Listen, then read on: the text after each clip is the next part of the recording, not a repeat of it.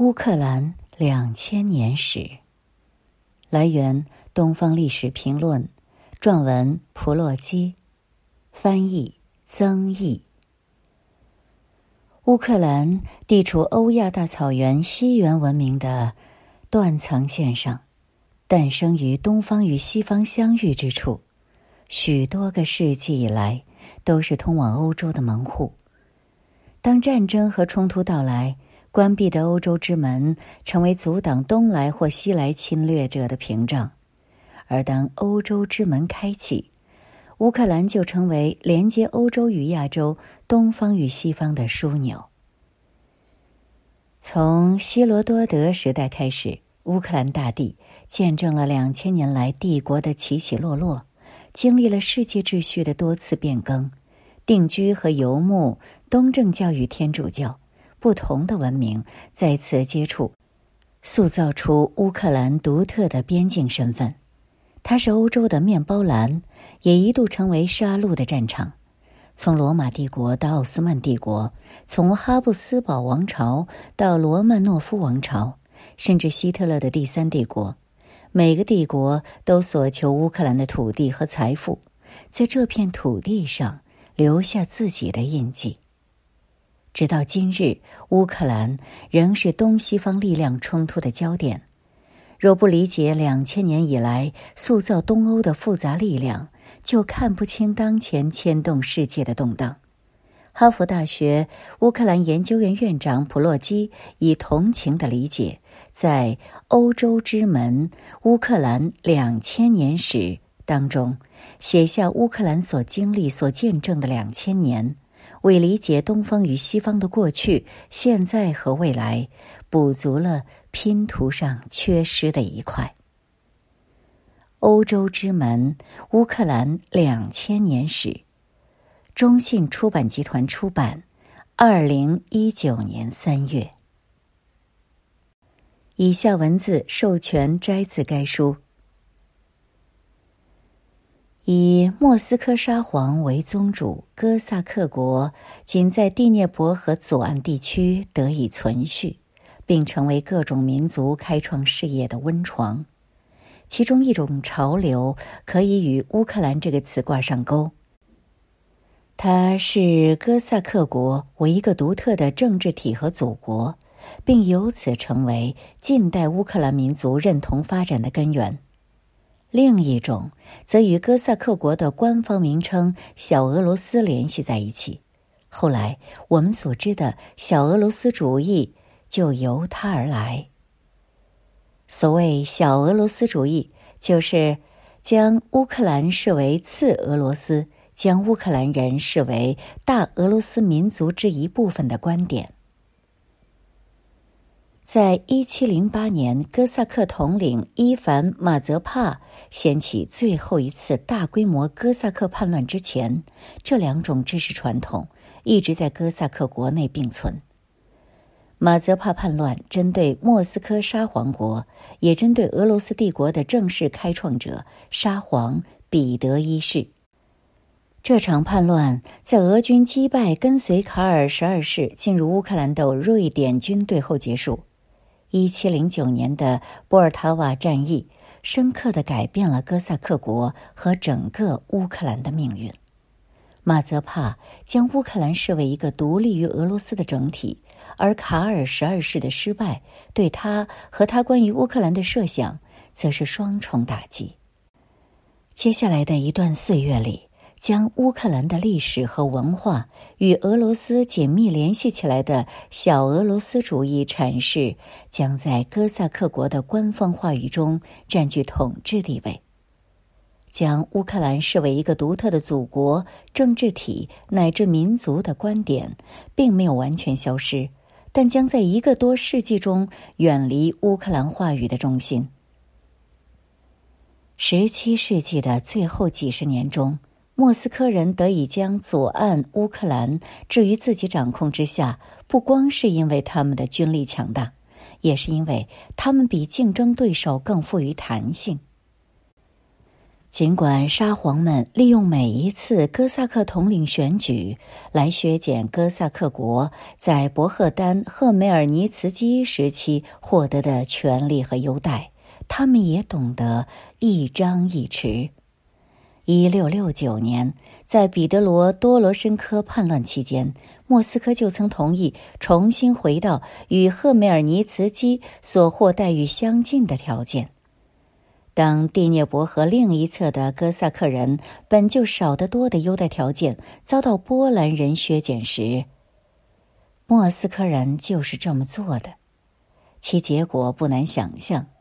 波兰治下的哥萨克地区的人们纷纷被吸引到左岸定居，左岸的经济得到持续发展，而右岸则变成了一片真正意义上的荒漠。在允许哥萨克人获得更多权利的同时，沙皇们也成功的将他们变成自己的子民。没过多久，左岸的经济发展就带来了基辅的经济和文化复兴，基辅学院重新开课了。在十七世纪五十年代曾经逃离的教授们迎来了第一批学生，学院开设了新的科目。诗人们创作新的诗篇，剧院也开始上演新戏了。在十七世纪早期，由梅列季·斯莫特里茨基开创的乌克兰巴洛克文学，在伊凡·维里奇科夫斯基的诗歌和拉扎尔·巴拉诺维奇的散文中达到顶峰。巴拉诺维奇曾是基辅学院的一名教授。后来成为切尔尼戈夫大主教。他的学生西蒙·波罗茨基将基辅的巴洛克文学风格带到了莫斯科，并在那里帮助奠定了俄罗斯世俗文学诞生的基础。基辅的作品、实践和观念，在十七世纪下半叶不断向莫斯科沙皇国传播，在该国东正教教会当中造成了一次分裂。沙皇和牧首支持彼得·莫西拉式的革新，保守派们却群起反抗，团结在尊奉旧信条的领袖周围。难怪官方教会对他们的称呼是拉斯科尔尼奇，意思是分裂者，也来自乌克兰。然而，文化影响是双向的，基辅的教士们。在将西式文化的样本从乌克兰带到莫斯科沙皇国的同时，也从莫斯科的政治意识形态中获得了武器。这种意识形态的核心在于将信奉东正教的沙皇视为这个新的政治和宗教世界的枢纽。波兰、立陶宛联邦中的东正教知识分子长期以来没有一位自己的君主，因此。渴望能有机会进入一个拜占庭式的理想东正教世界，一位专制君主与唯一真教会能够琴瑟和鸣的世界。然而，最终现实的考量压过了理想主义。早在十七世纪二十年代，新获得圣职的东正教会主教们因为受到华沙的打压，选择了莫斯科作为他们的后盾和可能的避难所。对沙皇保护的渴求，在佩雷亚斯拉夫协议之后变得更加强烈。这个协议是在一六五四年，并在安德鲁索沃停战协议一六六七年将哥萨克一分为二之后达到顶点。根据停战协议的条款，位于第聂伯河右岸的基辅本应在两年的宽限期后归属波兰。再次回到天主教君主统治之下的前景，让基辅的教士阶层恐惧不已。于是，他们发挥了自己从基辅学院和欧洲的耶稣会学校学到的全部说服能力，让沙皇相信基辅应该留在他手中。当然，他们取得了巨大的成功。基辅洞穴修道院长院因诺肯季吉泽尔。是说服沙皇运动的领袖之一，他的愿望是将基辅留在沙皇之下，同时保留基辅都主教区的独立地位，然而事与愿违，沙皇在十七世纪七十年代成功留下了基辅。下一个十年，乌克兰境内的莫斯科沙皇国官员和他们的支持者成功的将基辅都主教区的管辖权从君士坦丁堡转移到了莫斯科。转辖权的转移发生在一六八五年，基辅的教士当然是得到了沙皇的保护。却因此付出了失去独立的代价。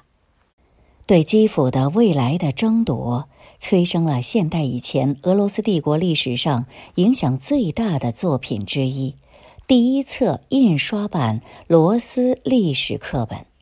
这本书在吉泽尔掌管的洞穴修道院出版，有一个长长的巴洛克风格的名字，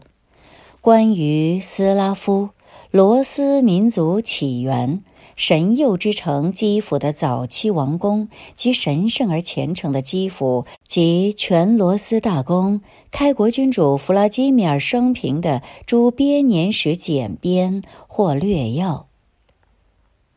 所以我们把它简称为略要。他第一次出版是在一六七四年，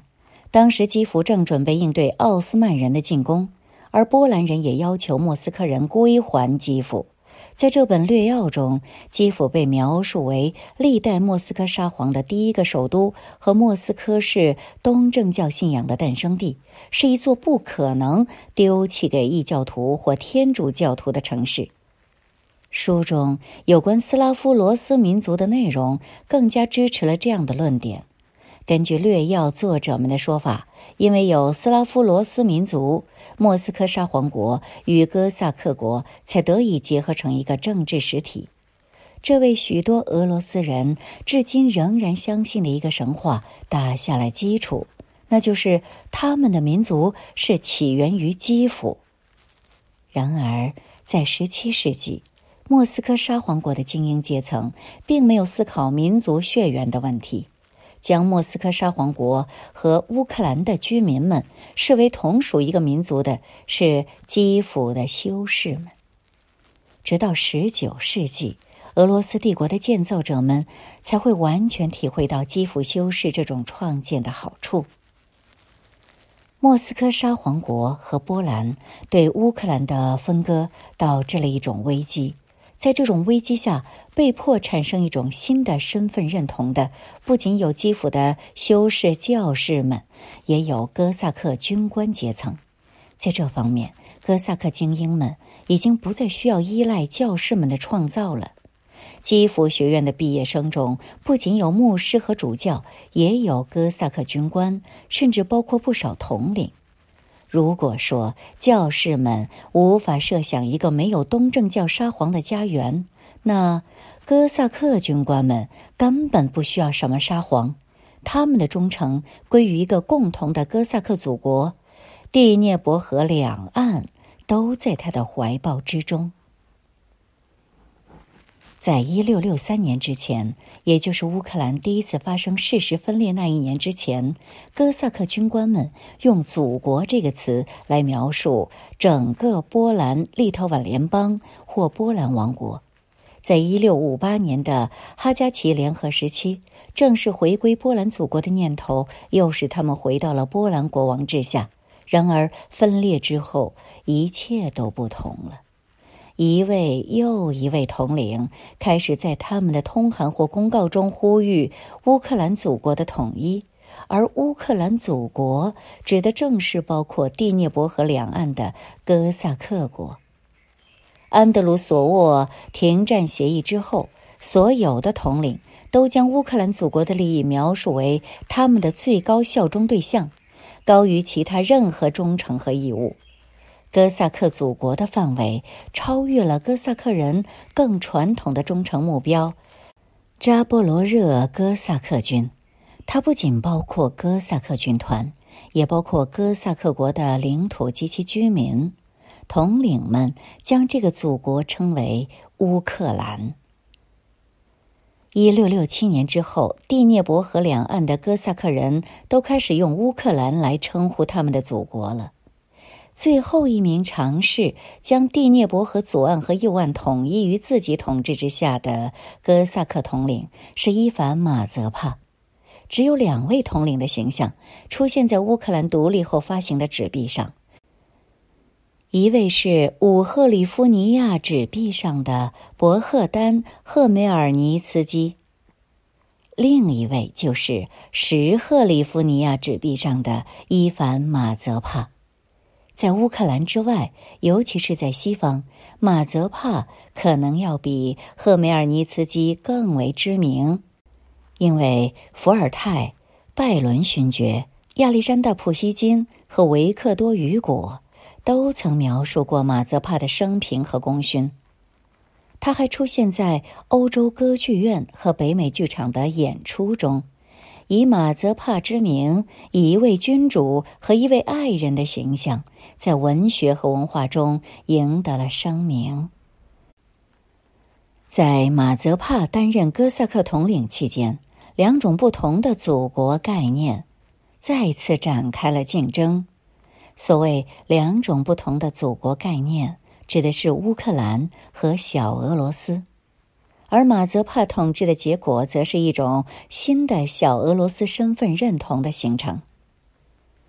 马泽帕统治哥萨克国的时间超过二十年，一六八七至一七零九。比他的任何前任都要长，并最终得享天年，这本身就已经算是一个成就了。因为他的前任中有两人或被杀害，或被判处死刑。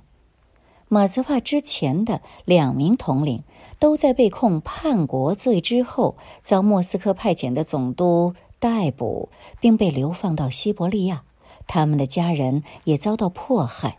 仅仅是得罪莫斯科的朝臣们，就足以让一名哥萨克统领丢掉职衔、自由甚至性命，完全不需要他犯下阴谋反对沙皇或尝试与波兰人、奥斯曼人和瑞典人合作等罪行。马泽帕的生命轨迹反映了17世纪最后数十年间哥萨克群体的普遍命运。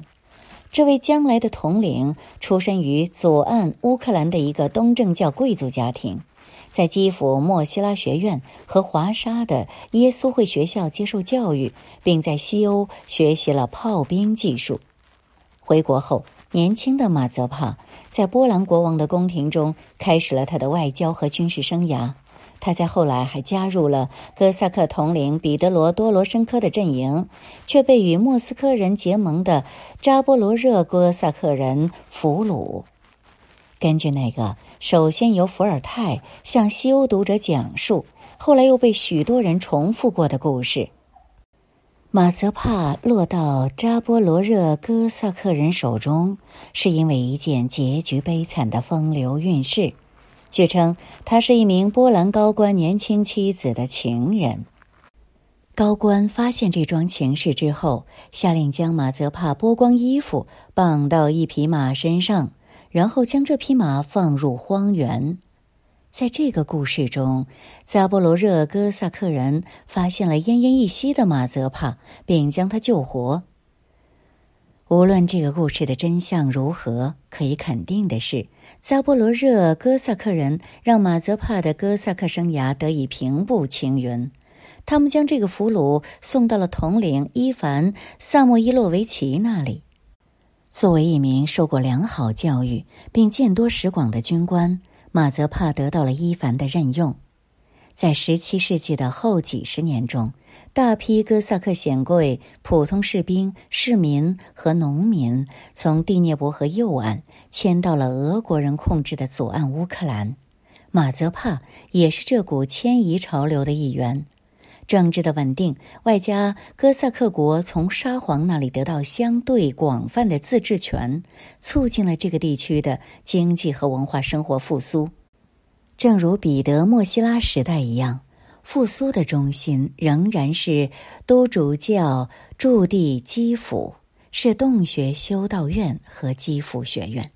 接任统领之后，马泽帕尽其所能的推动着哥萨克国的持续经济复兴以及宗教和文化生活的繁荣。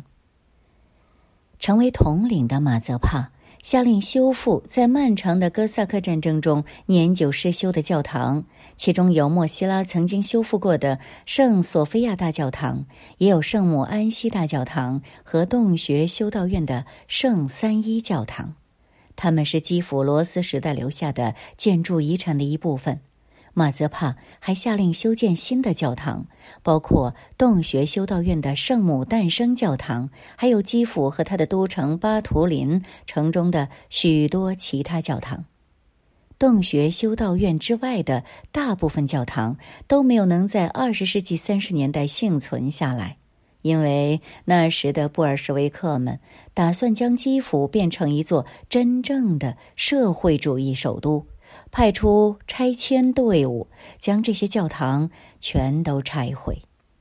然而，马泽帕在洞穴修道院内修建的那些教堂，连同修道院的部分围墙，得以保存至今，成为这位哥萨克统领的慷慨和财富的证明。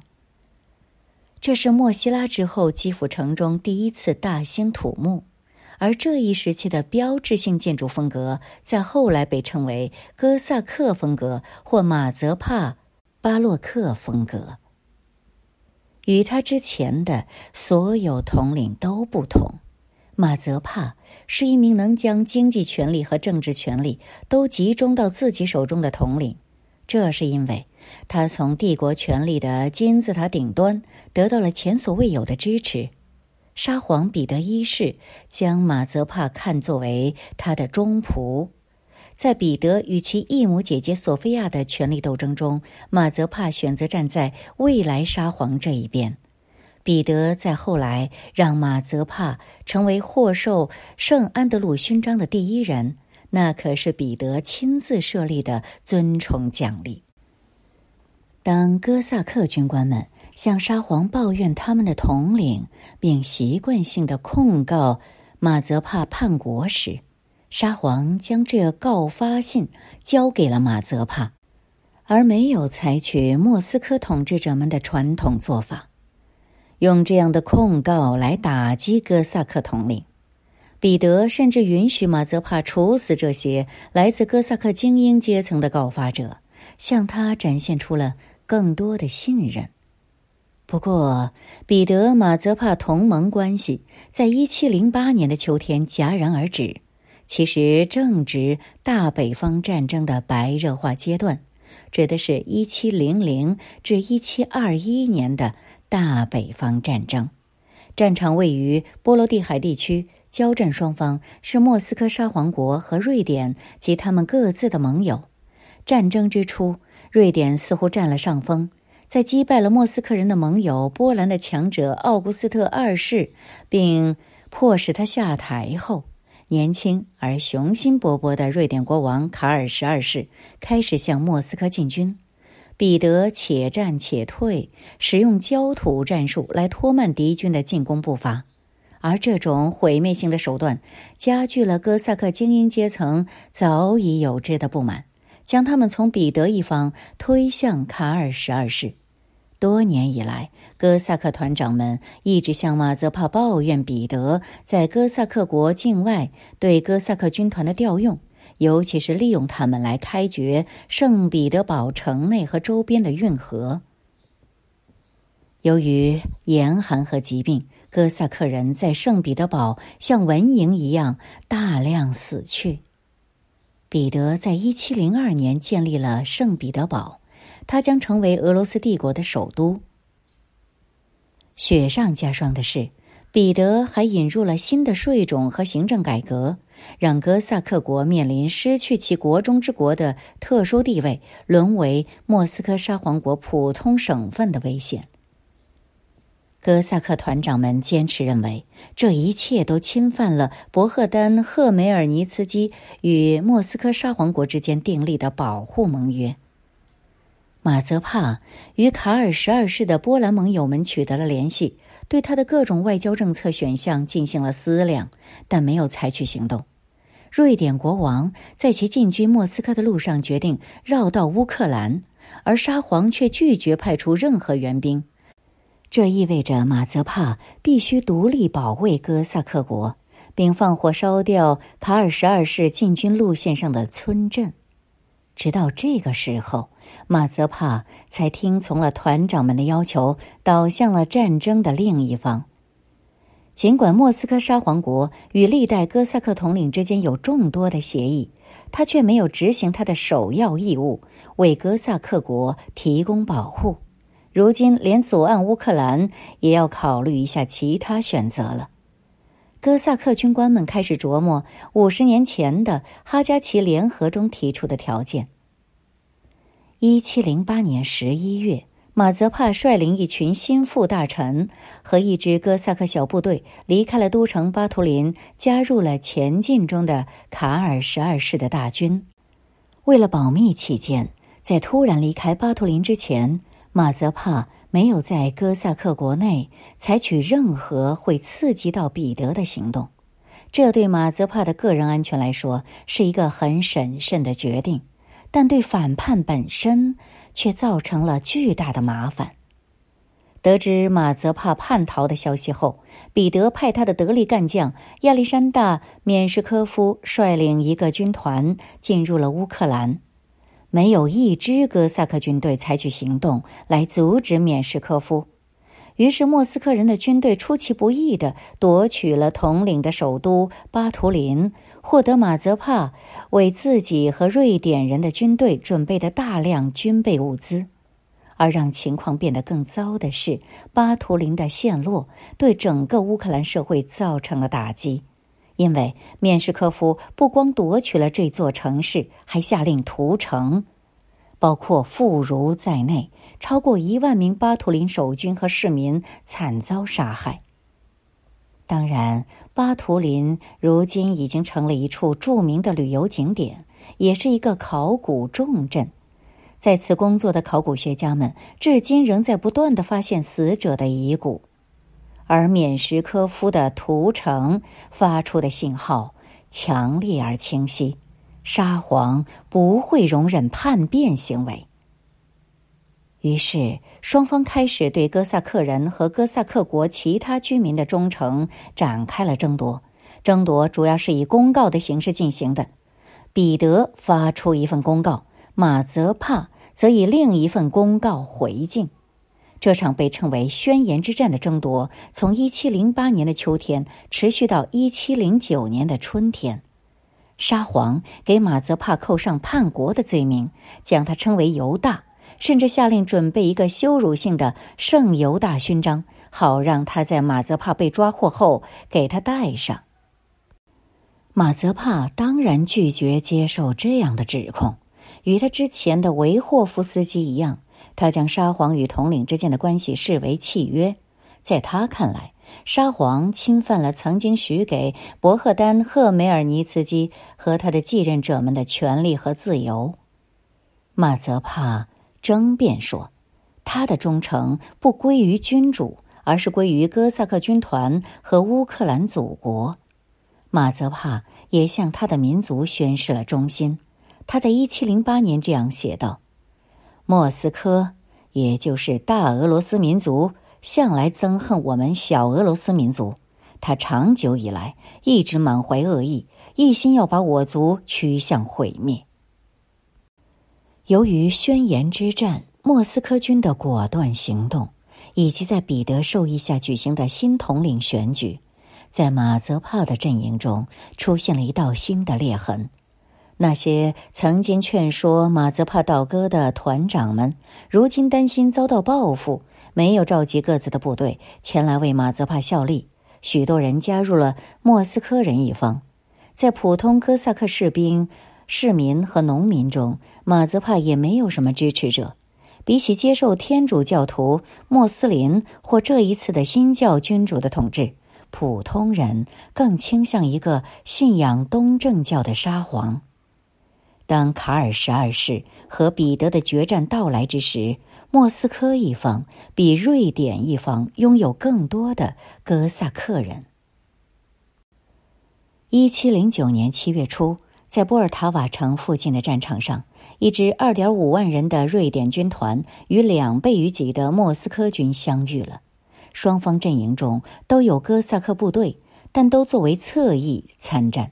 这不光反映了他们的忠诚受到怀疑，也说明哥萨克人不是欧洲国家正规军的对手。曾经令人胆寒的哥萨克军已经成为历史。约有三千到七千名哥萨克人站在马泽帕和瑞典人一方，而投向莫斯科人的哥萨克人要多出三倍以上。敌军的数量优势对卡尔十二世来说从来不是问题。他曾击败过比这更多的俄国人和波兰人，但这一次不同了。在敌国的土地上度过一个冬天之后，他的军队已经不像从前那样强大。一向身先士卒的卡尔十二世也在几天前受了伤。他把自己的责任分派给一批军官，而不是集中在一名指挥者手上。战斗来临之际，这样的安排自然在瑞典军中造成了混乱。战斗以莫斯科军取得决定性胜利而告终。卡尔十二世和马泽帕被迫逃离乌克兰，前往奥斯曼人控制的摩尔达维亚寻求庇护。一七零九年秋天，流亡中的伊凡·马泽帕在摩尔达维亚城市本德尔去世。卡尔则直到五年后才回到他的王国。波尔塔瓦战役常被历史学家们视为大北方战争的转折点，命运在这里发生了奇特的转向。一场争夺波罗的海控制权的军事冲突在乌克兰战场上一决胜负，导致瑞典失去了它在北欧的霸主地位，并使俄国踏上了跻身于欧洲大国之林的道路。莫斯科人的胜利为基辅教士阶层和沙皇当局之间的关系开启了新的篇章。一七零八年秋天，沙皇就曾迫使基辅都主教将马泽帕谴责为叛国者，并将他革出教门。波尔塔瓦战役之后，曾将马泽帕比作弗拉基米尔大公的基辅学院的院长特奥凡·普罗科波维奇，在沙皇面前做了一次长篇布道，对他的前恩主进行谴责。普罗科波维奇在后来成为彼得的改革中最重要的理论家。如果说，彼得旨在加强其独裁统治和集中国家机构的政策，为宗教领袖们带来了令人兴奋的新机遇，而这些政策对哥萨克的军官们却是一场真正的灾难。马泽帕的叛逃令沙皇更加感到将哥萨克国整合到帝国体制和行政结构中的迫切性。如今的哥萨克统领伊凡·斯科罗帕德斯基受到一名俄国人的监督，俄军如今也在哥萨克国内长期驻扎。追随马泽帕流亡的哥萨克军官的家眷们遭到逮捕，其财产也被没收。一七二一年，大北方战争以俄国的胜利结束后，更多的变化接踵而至。彼得沙皇将莫斯科沙皇国改名为俄罗斯帝国，并自称为俄罗斯帝国第一代皇帝。接下来的几年中，沙皇利用斯科罗帕德斯基去世的机会，直接取消了统领的职权，将哥萨克国置于被称为小俄罗斯管理委员会的机构管辖之下。哥萨克人群起抗议。向圣彼得堡派出了一个请愿团，以争取他们的权利。然而，这些努力都落了空。马泽帕选择铤而走险，但最终失败。他一心想要保护的哥萨克国同样失败了。我们无从知道，如果卡尔十二世没有在战前负伤，而追随马泽帕的哥萨克人更多一些的话。哥萨克国的命运将会如何？我们能确知的是，马泽帕的后继者们希望建设并在其中生活的是一个什么样的国家？这方面的知识来自一份呈给皮利普·俄尔里克被称为“共识与条件”的文件。俄尔里克是摩尔达维亚的流亡哥萨克人在马泽帕去世后选出的统领。这份共识与条件，在今天的乌克兰被称为皮利普·俄尔里克宪法，通常被视为乌克兰的第一部宪法。许多人骄傲地宣称，它比美国宪法更早获得通过。彼得一世在一七二五年二月去世，比身陷囹圄的哥萨克团长波卢伯托克去世晚了几个星期。一七二七年，哥萨克军官们选举彼得早年的反对者丹尼洛·阿波斯托尔担任新晋重设的统领一职，完成了心愿。为了庆祝夺回博赫丹·赫梅尔尼茨基曾取得的这一特权，哥萨克人找出了这位老统领的一幅画像，恢复了对他的崇拜。他们不仅将赫梅尔尼茨基视为将哥萨克人从波兰的压迫下解救出来的解放者，也视为哥萨克人权利和自由的保卫者。赫梅尔尼茨基的这种新形象让他成了一个象征，代表着哥萨克国精英们的小俄罗斯主义身份认同。这种身份认同到底是什么呢？它是一种粗糙却有效的混合体，其中既有教士阶层的亲俄话语，也有哥萨克军官阶层的自治主张。小俄罗斯主义理念最显著的特点是对沙皇的忠诚，同时其身份认同又强调帝国中哥萨克民族的权利和待遇。在这一时期出现的哥萨克文献中。罗斯和罗塞尼亚、小俄罗斯和乌克兰都是可以互换的名词。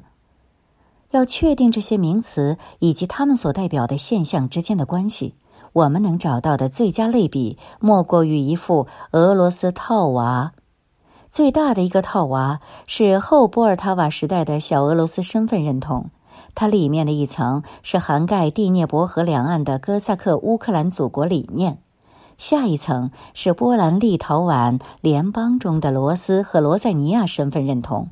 而在这套套娃的核心，所谓小俄罗斯身份认同中，还保存着关于古老的罗斯共同体和晚近的哥萨克乌克兰的记忆。